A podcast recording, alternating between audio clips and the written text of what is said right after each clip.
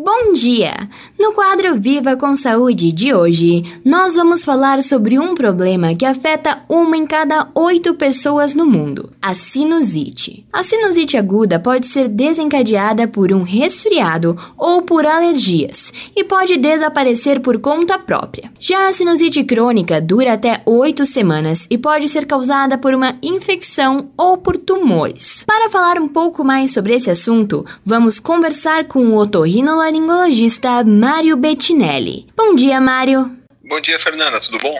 Tudo. Então, conta melhor pra gente o que, que é a sinusite, quais são os principais sintomas e quais os melhores tratamentos que estão disponíveis. Como que nós podemos diminuir essas dores? O que, que a gente tem que entender, como tu falou, é que a sinusite ela começa primeiro com uma divisão entre sinusite aguda e sinusite crônica.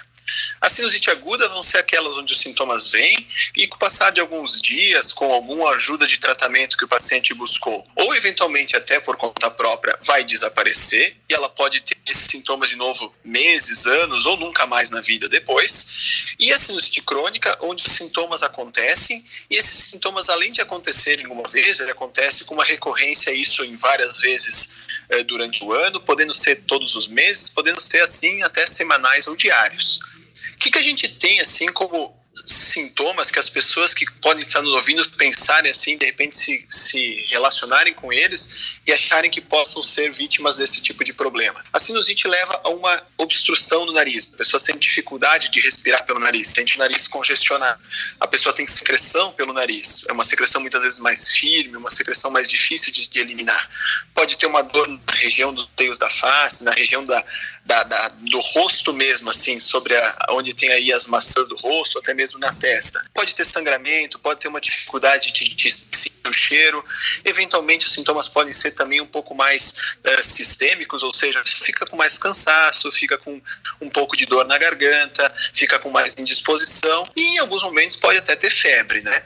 Então, assim, esses sintomas eles não precisam estar todos acontecendo para ser uma sinusite, mas eles têm que ser um conjunto desses sintomas junto com a avaliação médica, no caso com o otorrino, fazendo um exame dirigido para o nariz, um exame em que a gente entra com aparelhos, com câmeras dentro do nariz e enxerga dentro do nariz essas áreas que possam estar inflamadas, infeccionadas. Uma vez que a gente consegue fazer a somatória do que o paciente nos conta, ou seja, essas queixas, com o exame dirigido mostrando essas alterações, a gente encaminha para os tratamentos. E aí acabam sendo diversos. Podem ser basicamente usar lavagens no nariz com soro fisiológico, usar medicação dentro do nariz chamado corticoide tópico nasal, e eventualmente vai usar lançamão de antibióticos ou outros medicamentos que toma pela boca. E nesses casos de sinusite crônica, como tu mesmo disseste na tua introdução, que a gente pode ter ali alguma lesão, né, seja um tumor levando à ocorrência da sinusite, pode ter um desvio de septo que facilite acontecerem as sinusites. Esses casos podem ser tratados inclusive de maneira cirúrgica. Além de perceber esses sintomas, a gente precisa ser, fazer uma avaliação, porque possa ser um tratamento que necessite de medicação por um prolongado ou até mesmo uma intenção cirúrgica para fazer uma melhora nesse, nesse quadro que incomoda, como tu mesmo disseste, bastante gente na nossa população. Perfeito, então é isso. Muito obrigada pela tua participação, doutor. Eu que agradeço. Um abraço e boa semana a todos. Esse foi o Viva com Saúde de hoje, da Central de Conteúdo do Grupo RS com Fernanda Tomás.